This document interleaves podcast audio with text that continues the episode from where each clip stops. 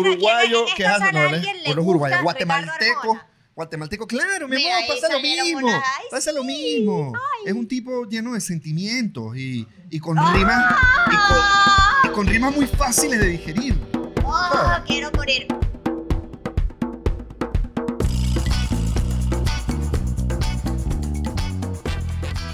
Sí. Hace frío. Amor, ¿sabes qué?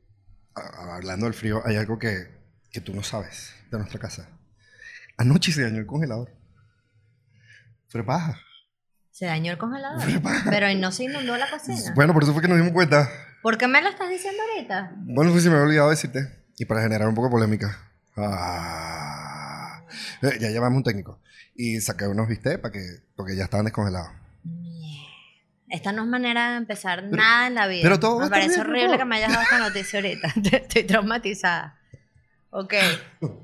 Eh, hola, yo soy Ariana. Yo soy Gabo. Y estos trapitos del viaje. Yo soy Gabo el de las malas noticias. Bestia. Y ese micrófono se te lanza encima, ¿no? Bueno, pero yo estaré acercándome Tú eres el locutor, mi amor. Tú vas a saber manejarte con él, no como yo. Hoy de qué vamos a hablar, mi amor. ¿De qué quieres que hablemos? Yo de, creo que de hoy- conflicto. Hoy me vas a hacer bullying. O sea, hoy vas a hablar de cuán necia soy yo. Bueno, sí, mi amor, de eso hablamos. Yo hablo todos los días de eso. Pero ahora, hablar de forma pública en el Internet eh, me parece una buena oportunidad, sobre todo para hablar de algo que es relevante en todas las relaciones y que es los gustos musicales. Los gustos Y musicales. cómo, no, y cómo los gustos musicales influyen en las dinámicas de pareja. Ok, cada vez que una pareja se encuentra, cada quien trae su mundo. Ok. Mi mundo es más culto, es novista eh, y clásico, vamos a decir, que es el tuyo. ¿Por qué, mi amor? ¿Por qué, qué hablas Porque tú estuviste, tú fuiste locutor de radio y tú puedes escuchar básicamente cualquier cosa. Yo En- creo, mi amor, que hoy en día se puede considerar eh, la gasolina de Yankee como un clásico, ¿ok? Ya, lo siento. Siento. ya, ya, Carlos Yarambi, que sí. Lo siento. Sí, sí es. Siento, ya han pasado 15 años, algo así, más o menos. ¿Eh? Bueno, ok. El tema es que yo soy necia para escuchar música. Yo, quizás como yo soy tan comeflor y me gusta tanto la naturaleza y soy tan modo contemplativa, yo soy de esas personas que piensa que no existe nada como la música de la naturaleza. Yo llego a la playa y yo lo único que quiero escuchar es la brisa, brisa. salada, las olas rompiendo Ah. en la orilla. Voy a la montaña y quiero escuchar la brisa fría, las maticas meciéndose, los pajaritos que cantan. ¿Qué quieres escuchar tú cuando llegas a No, la playa? yo que soy una persona dinámica. No, yo quiero escuchar lo mismo, tampoco me voy a echar así debajo de la Ah. tierra. Ah, ah. Pero yo soy una persona dinámica que además cree en el poder de la música para generar ambiente. ¿Verdad? Y cuando uno va a la playa, no cuando estás en la playa, cuando uno va a la playa, uno va acumulando un poco de emoción, ¿verdad? Ok, vamos a hablar entonces de música de carretera. Ok, de viaje, de música Claro, de viaje. porque cuando uno viaja, la música de carretera es Fundamental. Fundamental. Fundamental. Entonces, el, el peor es cuando tu música y mi música entran en conflicto. ¿Qué cosa que pasa? Yo creo que mi música siempre es mejor. Por ejemplo, cuando nosotros estábamos en Ecuador, que yo fui a montarme en tu combi mientras tú le dabas la vuelta a Sudamérica, yo, o sea, a mí me parece combi, combi, dándole la vuelta a Sudamérica, estamos, a mí me parecía súper lógico poner Janis Joplin. Ah, mira, una señora ahí quejándose de todo, mi amor. O sea, la- lamento. Estoy ofendidísima. Yo sé, te ofendiste en La ese gente momento. que está viendo esto en audio no se puede probablemente- creer mi cara de estupor Probablemente. a que él diga esa blasfemia Bueno, de ay- oh la grandiosa Janis Joplin del amor. Ah, señora, yo sé que era Estos joven. muchachitos saben quién Yo es Janis. Joplin. No, no, mi amor, ninguno, nadie sabe. Ah, bueno, ninguno, John sí. Yo sé que, yo sé que ya, ya hicimos el podcast de, la- de las diferencias generacionales. Yo fui criada Y por aquí- hippies. Janis Joplin es mi pastora, aquí nada me falta. te estás echando como década y media más encima que no te corresponde. no te corresponde, mi amor. Yo entiendo, el, ajá, entiendo el rock y la cosa y tal, y buenísimo. Y, y, y- y en ese viaje disfrutamos mucho en conjunto de- del rock. No, mi amor, tú te quejaste de Janis Joplin. Específicamente de Clare, porque no la conozco, me parece una quejadera y me parece además un, una, un tono, sobre todo la... Mi mano está en mi pecho. Yo sé, mi amor, sobre todo Me el- estoy agarrando el collar de perlas. la textura del sonido me parece anticuado. Y yo sé que me voy a ganar una parranda de comentarios de odio de personas que tienen vínculos con Janis Joplin. Ajá. Ok. Eh, pero. You're eh, taking a little bit of my heart. Ok, pero, pero bueno, mi amor, es la verdad. Pasó el A little tiempo. piece of my Pero heart. ¿qué pasa? Pero no pasó el tiempo y después de que tuvimos ese conflicto con Janis Joplin. Más nunca pude escuchar Janis Joplin. Ay, eso es mentira. Eso es verdad. Eso es mentira. Eso es verdad. Porque yo te pues yo puedo tararearte hay una canción en la que ella habla de su Mercedes Benz y su cosa y su carro y yo me- yo te la pongo. La del Mercedes-Benz es la única que te gusta. Sí. Ok, entonces puedo pasar yo a quejarme de tus gustos musicales o tú te lanzas encima así como yo me lancé allá. Ok, yo lo, yo lo voy a poner así de esta forma, Ajá. así claro y raspado. Yo no tengo problema en decir que a mí me gusta Maná. Que a mí me gusta Maná. Hablando de gente que llora, o sea, ¿cómo puedes decir tú que Sí, Janis total. Joplin se queja? El, el geo de Maná. todas sus jevas fueron unas Mira, mira, mira. malvadas putas coños de madre, o sea, porque no puede ser que ese hombre sufra tanto. No existe forma ni manera que todas las personas que nos están escuchando o nos están viendo eh, le pongan el unplug de Maná y no se sepan por lo menos cinco canciones. Yo me las sé, pero son realidad. horribles. Yo me las sé porque yo tengo un superpoder súper inútil que es aprenderme las canciones muy rápido. Es una lloradera tremenda, pero bueno. El, hay un momento de conflicto que creo que fue mucho peor el conflicto de Janis Joplin porque yo lo manejé mucho mejor. Y, Ah. y era estábamos estábamos trabajando en el rodaje de dos de viaje teníamos ya como ocho días de trabajo encima. Yo creo que eso fue fundamental para el nivel de escala de conflicto Cuando, que tuvimos. cuando, cuando uno sale a hacer rodajes, de, o sea, nosotros hacemos un programa de televisión que se llama Dos de Viaje, somos un equipo de cinco personas, entre los que está mi mamá, mi marido, yo y dos personas más que tienen que manejarse neutramente entre nuestros conflictos. Nuestros rodajes suelen durar normalmente cinco días. Cuando nuestros rodajes duran más de cinco días, que a la señora Quintero se le ocurre que ella quiere grabar dos o tres programas seguidos, ya el séptimo, octavo día uno empieza a cantarlo. ¿Te acuerdas? Uno empieza Sí, como claro, a yo empecé a cantar sola en el olvido, sola, con tu espíritu. Entonces, hubo una mañana en la que yo sentí la necesidad de arrancar con Rayando el Sol. Me parecía, ¿sabes? Una mañana que yo ya, ya era como octavo día de rodaje, yo había amanecido un poco malhumoradita, no había salido el sol, era un día nublado, yo estaba agotada y este ciudadano pretende comenzar mi mañana de rodaje con maná. Pretende la palabra clave porque no lo pude lograr. Mi amor, fuiste, o sea, tuviste la mayor expresión de intolerancia que has tenido en tu vida. Censura. Eso fue lo que tú aplicaste en ese carro. Censura. Es que a mí me parece que ponerle a otra gente música que no le gusta es invasivo.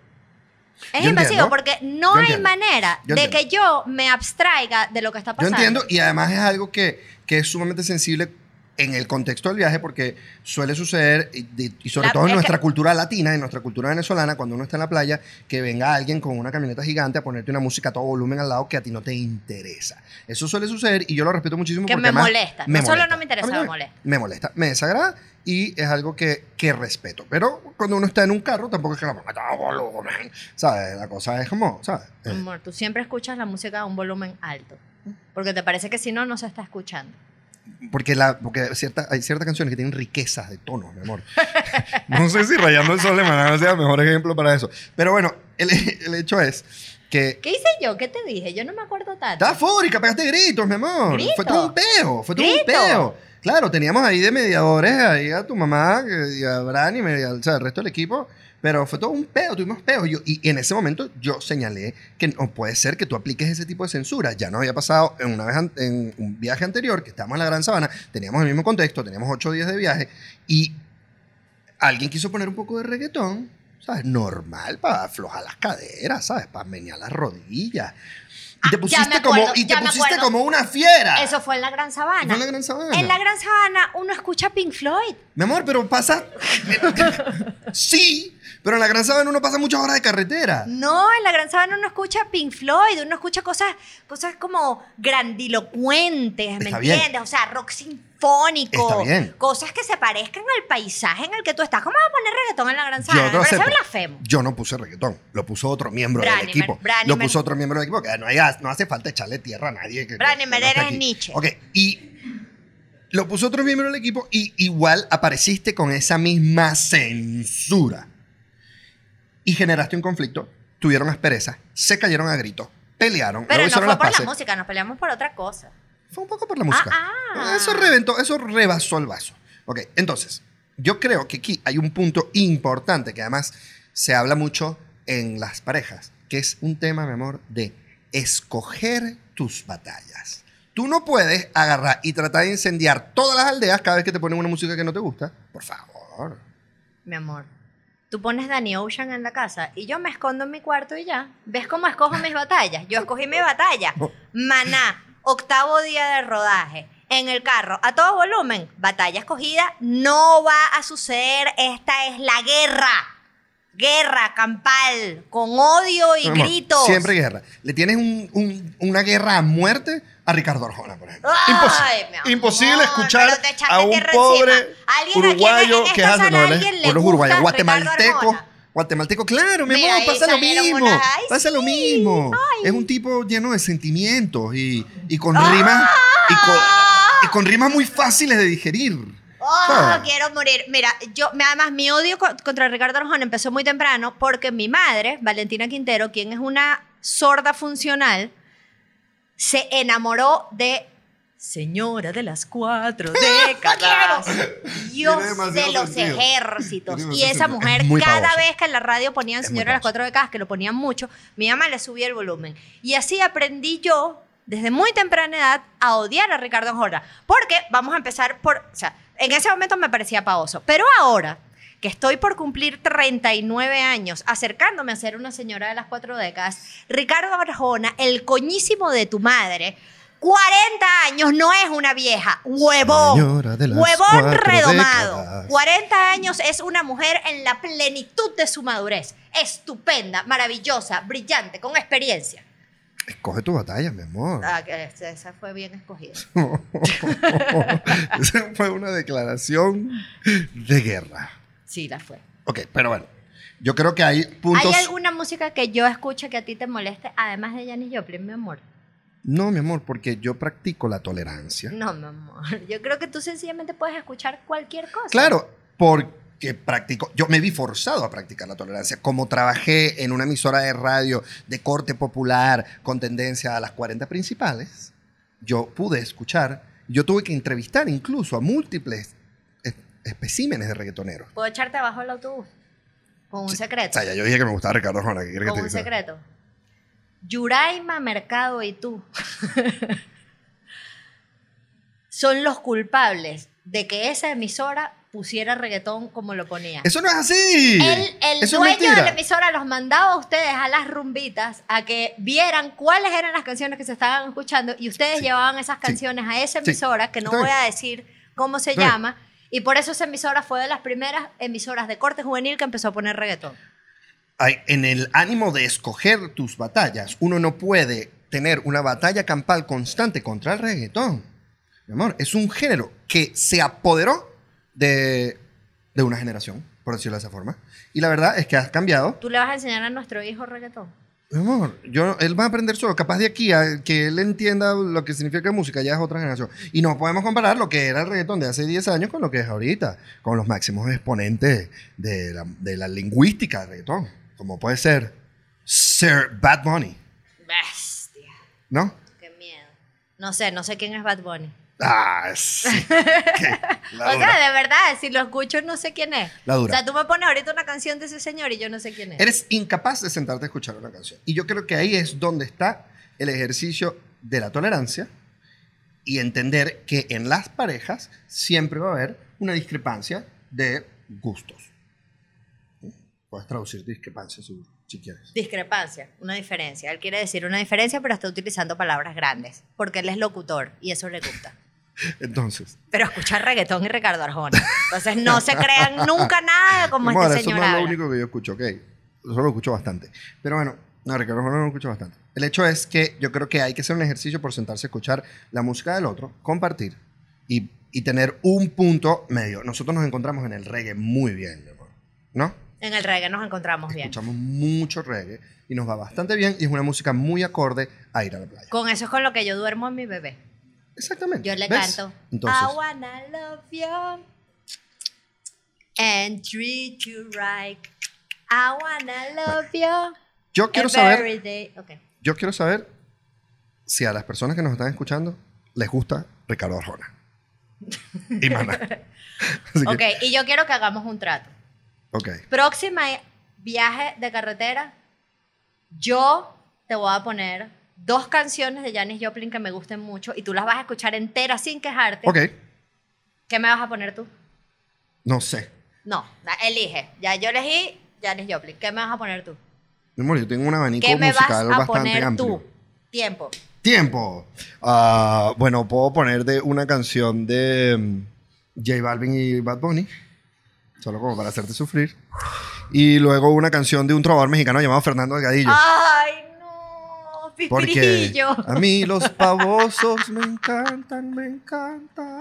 Yo les voy a poner, después de esto, les vamos a poner a Pipirillo para que ustedes vean cuán pavoso puede llegar a ser Gabo. Bueno, pueden escribirnos en eh, este episodio en YouTube o a través de nuestra cuenta arroba trapitos del viaje si les gusta Maná, si les gusta Ricardo Arjona, si están conmigo o están con Tim Janis. O que nos cuenten qué escuchan ustedes en carretera, qué escucharían ustedes en carretera en la Gran Sabana y qué está prohibido escuchar en carretera. Y nos escuchamos en un próximo podcast. A esta misma hora, en este mismo dial. En esto, ya, ya. ¿No estás diciendo tú que estás en la escuela y que lo puedes escuchar cuando quieras?